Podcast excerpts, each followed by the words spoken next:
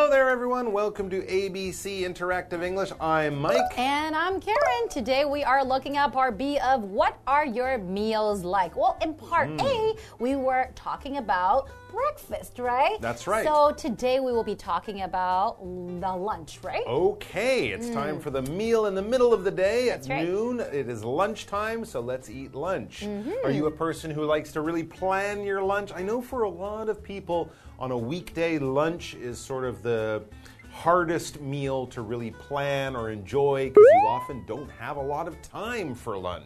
Well, you're right, but you do know that I work in a kindergarten, right? Ooh. So I get my free lunch every lunch. single day, and I think it's pretty healthy too because I eat at the school, they prepare the food for the kids, Nice. and us as teachers, we can also enjoy the healthy lunches. How lucky that is. So you find the food you find the food to be quite delicious? Well, I'm not a very picky person. Okay, I know good. some teachers might think, oh, it's not that good. I want to go out and buy. Mm. But I think a lot of food, you know, just really, really good. I don't have a really, really high standard. Okay, and plus it's a school. They're making it for kids. So as long as it's healthy and the kids like it, that's fine. That's right. And I Yeah. eat two bowls of rice every Ooh, single day. Good for you. you need your energy to teach in the afternoon too. That's right. How about you? What do you eat for lunch? Uh, anything that's convenient. Sometimes I have like two hours for lunch. Sometimes I have 20 minutes for lunch. Oh, So every day it kind of changes a bit where I am. I have a few favorite restaurants. There's a Uh-huh. place I work that has a Vietnamese restaurant. I love Vietnamese food. Any day I go near there, I'm like, right, I'm having that for lunch. But Ooh. other times I'm like, I don't know. Maybe what to have for 7-Eleven? Maybe 7 Eleven. Or maybe I'll just skip it and just go home and have a big dinner because lunch can get squeezed in your busy daily schedule. But let's hope that Winnie and Thomas have time to enjoy their lunch, at least today, because they're going to be talking about the different types of lunch they enjoy eating. Let's check it out.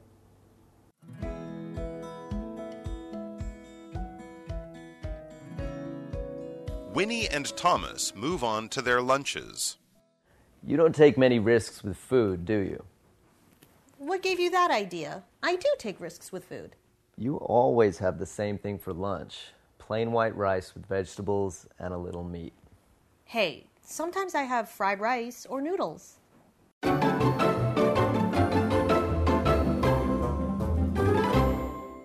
So we're looking at part B of what are your meals like. Last time we talked about breakfast, Mm-hmm. so today we'll be talking about their lunch. Yes, absolutely. Now, lunch is the middle of the day. That's the meal you have around 12 noon, something like that. And as we begin the dialogue, we read that Winnie and Thomas move on to their lunches. Here, they're probably not moving on to their lunches like, right, we've eaten breakfast, now we're going to start eating lunch. No, it's moving on in their conversation. Mm-hmm. So, what they're talking about, meals, now the subject is changing from breakfast to oh. lunch. In other words, hey, let's talk about our lunches now. So mm-hmm. that's what they do. Back to Thomas, he, you know, they live together, Winnie and Thomas. They're good friends, know each other quite well. And he's noticed something. So he kind of says this as a bit of a question. He says, You don't take many risks with food, do you? What So- does that mean by like taking many risks? yeah, well, to take a risk is to kind of take a chance,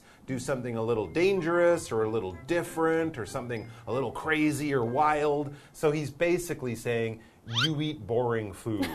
You're I not very adventurous. You're not very adventurous. Or maybe she's just the kind of person who likes to eat the same thing every day. True. She doesn't change that often, but he kind of feels after living with her that he can guess what she will eat every day for breakfast or for lunch, and it doesn't change very much. That's right. Very predictable, right? Yes. So Winnie says, What gave you that idea?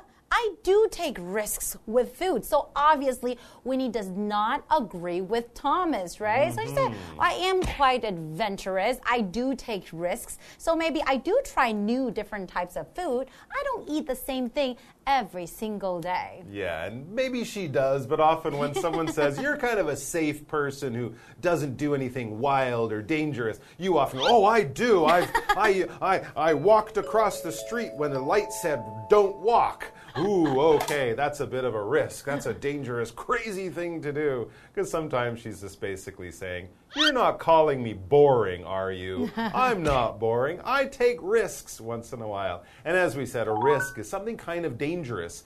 In the real world, it can be a big danger, right? It is actually a risk to walk out into the street without looking if cars are coming. That is a real risk as it is riding a motorcycle on a rainy day um, or not wearing a helmet or something like that. It's dangerous, something bad could happen. But of course, in other parts of our life, we can do things that might be a risk, but they won't hurt us. Going up and talking to that good looking person in your class who you like, oh, it's a little scary, it's a little dangerous. It could also be a risk, but you won't be hurt in that situation. You could be hurt though. Your heart could be hurt. Yeah, your feelings Your heart could be could be broken. Absolutely. Anyway, so to kind of explain this idea, uh, this idea of what he's thinking and what he said about uh, Winnie and not taking risks, he explains more. He says, You always have the same thing for lunch Hmm. plain white rice with vegetables and a little meat. So this is all Ah. good food. There's nothing wrong with it, no reason to be embarrassed. But he's kind of saying it's a little boring just because it never changes. That's true. Like you have the same thing basically every Sure. single day, right? Well, plain rice and also some vegetables and meat. And then when he says, hey, sometimes I have fried rice or noodles. She's defending herself again. Exactly. So she's like, no, I'm not like that. Maybe That's I eat it like, you know, five or four days a week. But then sometimes I would eat fried rice or noodles. Wow, she's dangerous now. you know, sometimes I have a hamburger with cheese on it.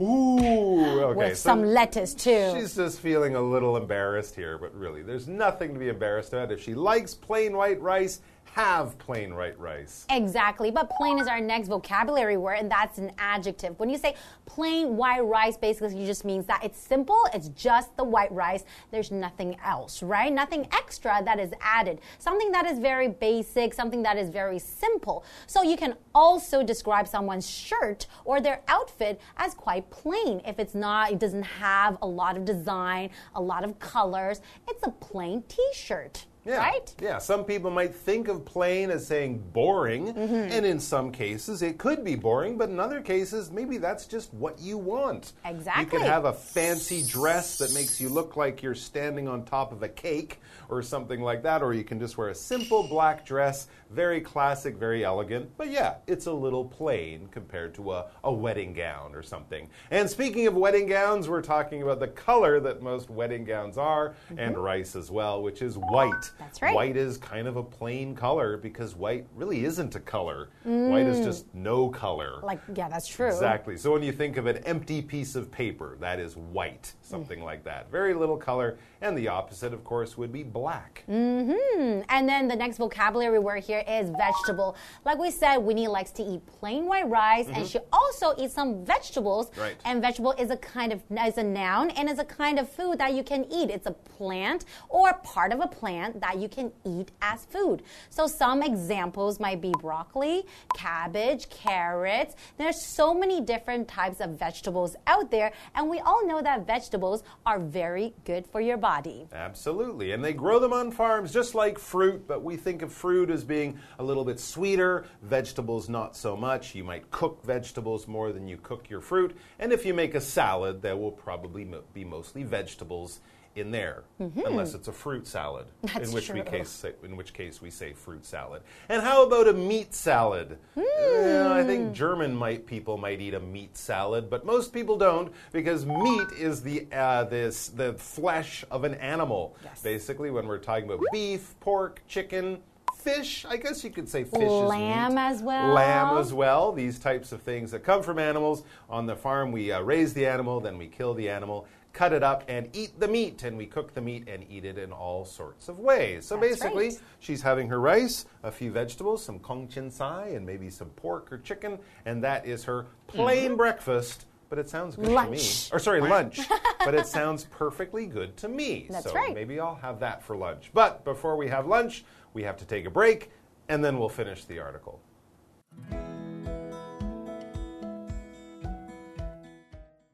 Don't get me wrong, your lunches are better than my boring salads and sandwiches. But I saw you eat other things like pizza and spaghetti before. I don't have those anymore because I'm trying to change my diet. Really? Good for you.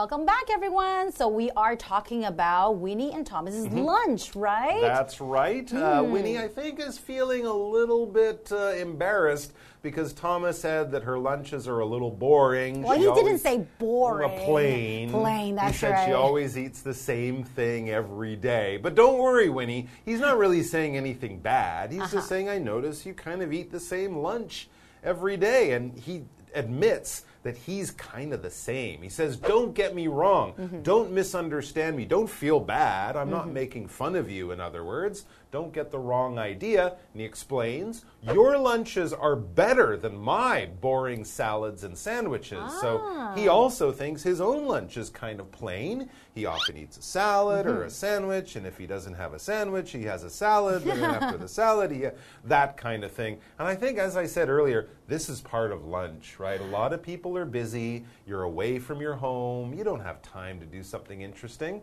So something, uh, you know, a little boring is okay. But don't get me wrong. If you enjoy it and it gives you energy to get through your afternoon, go ahead, enjoy your lunch. That's right. So he said that don't get me wrong basically just means don't misunderstand me because he can tell that Winnie was a little bit offended. She kind of feels bad about what he said about her lunch. So it's like, no, no, no, no, I'm not trying to make you feel bad in any way. Don't get me wrong, right? So he actually calls his own lunch boring, Right. right? So to make her feel a little bit better. Yeah, there you go. Because a lot of people don't have time to make a fancy lunch. Exactly. So Winnie continues by saying, I saw you eat other things like pizza and spaghetti before. Oh, okay. Okay, so I, can- I think that's actually quite a typical kind of meal for lunch too spaghetti or pizza, and it's sometimes very convenient too. You can find those in lots of restaurants around. That's true. But uh, so he was eating other things apart from salads and sandwiches, as Winnie said, pizzas and uh, spaghetti. I've seen you eat that, but there might be a reason he's not eating those. He says, I don't have those anymore because I'm trying to change my diet. Ah, okay. Notice he didn't say I'm trying to go on a diet or I'm on a diet. He said change my diet. So that's basically just I'm changing the foods that I eat. We'll get to that in a second. That's right. And then Winnie says, Really good for you. So she said, Good for you. So I'm assuming that she thinks having pizza or spaghetti for lunch is not exactly very, very healthy. Right. Right? So that's why I said, Good for you for, you know, changing your diet. But what is a diet? Yeah, exactly. A diet is basically the food that you eat every day, the standard menu, the standard food that you will eat every day. That is your diet, okay? right. That your diet would be different from a baby's diet. They will Mm-hmm. eat different types of food. Animals have different diets, right? The diet of a lion is different from the diet of an elephant, the Mm-hmm. daily normal foods that they eat. Now, we also use this actually more commonly to talk about eating less food so that you lose weight. But Go there we would on a Go on a diet, or we could say I'm dieting. Mm-hmm. If someone says I'm on a diet, I need to go on a diet, I'm dieting, that means I'm eating special low calorie, low salt, healthy food because I'm a little chubby and I want to lose weight for whatever reason. So it's a little bit different, but basically it's talking about the food that you eat on a normal, typical, average day. Mm-hmm. And I think changing your diet and cutting out some of those fattier foods like spaghetti or pizza and switching it out for a healthier sandwich or salad. Good idea. Good for you, Thomas. Keep going. So, so far, I think they've done very well. I think I their guess so, breakfasts are quite interesting and healthy, and lunch too. But pizza and spaghetti, it does taste really, really delicious, though, I have to say. It does taste better than the salad and the sandwich. Don't get me wrong, I would eat pizza every day if I could, but my doctor would probably say no. Okay, you're right. Once in a while, and that should be okay. Exactly. Mm-hmm. All right, we're all, we're all done for today, but I think we're going to be hungry in four or five hours. Dinner time is coming. It'll be tomorrow, so come back and join us for that. And maybe, maybe there'll be time for dessert. Ooh, nice. We'll see you guys next time.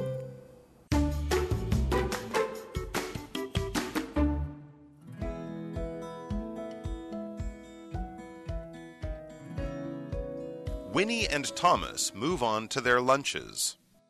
You don't take many risks with food, do you? What gave you that idea? I do take risks with food. You always have the same thing for lunch plain white rice with vegetables and a little meat. Hey, sometimes I have fried rice or noodles. Don't get me wrong, your lunches are better than my boring salads and sandwiches. But I saw you eat other things, like pizza and spaghetti before. I don't have those anymore because I'm trying to change my diet. Really? Good for you.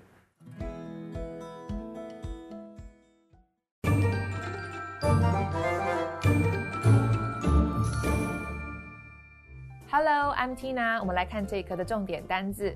第一个，plain，plain 形容词，食物原味的。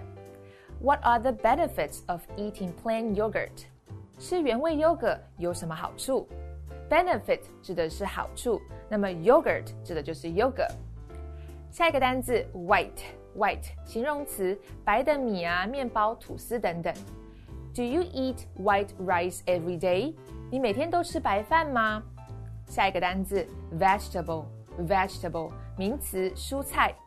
Teddy doesn't eat vegetables。Teddy 不吃蔬菜。最后一个单字，meat，meat 名词，肉类。Vegetarians don't eat meat。素食者不吃肉。Vegetarian 指的是素食者。接着我们来看重点文法。第一个，take a risk，冒险。 Risk 是一个名词，表示风险、危险的意思。我们来看看这个例句：Sometimes it's good to take a risk。有时候冒险是件好事。下一个，我们来看附加问句的用法。附加问句用于反问对方或再次确认某事的时候，它会放在句尾的位置。当主要子句是肯定句的时候，附加问句就要用否定句。相反的，如果主要子句是否定句，那么附加问句就必须使用肯定句。附加问句的主词要用人称代名词，否定附加问句的 be 动词或助动词必须要跟 not 缩写。我们来看看下面这些例句：Amy likes cats, doesn't she? Amy 喜欢猫咪，对吧？前面是肯定句，动词是 likes，后面就要用助动词 does 的否定 doesn't。注意这边 does not 一定要缩写哦。我们继续看使用 be 动词的相关例句。Louis isn't a soccer player, is he? Louis 不是一位足球员，对吧？前面用到否定 be 动词 isn't 是一个否定句，后面就要用肯定的 be 动词 is。接着我们看最后一个文法，Don't get me wrong，别误会我的意思。我们来看看这个例句，Don't get me wrong, I think it's a good plan。别误会我的意思，我觉得这是一个很棒的计划。以上就是这一课的重点单词跟文法，我们下一课再见喽，拜拜。Wanjing Iyuan is in Shizhou Township in Changhua County. It is also known as the Kingdom of Rare Flowers and Trees and the Palace of Culture and Art. Wanjing Iyuan has all kinds of Taiwanese plants. The owner is also an art collector. He puts his collection on display for the public. The park covers 5.82 hectares. It used to be a private garden of the owner.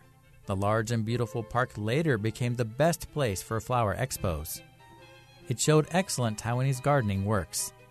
Through the events, the park became very famous. As a result, Wanjing Iyuan officially opened to the public in 2014.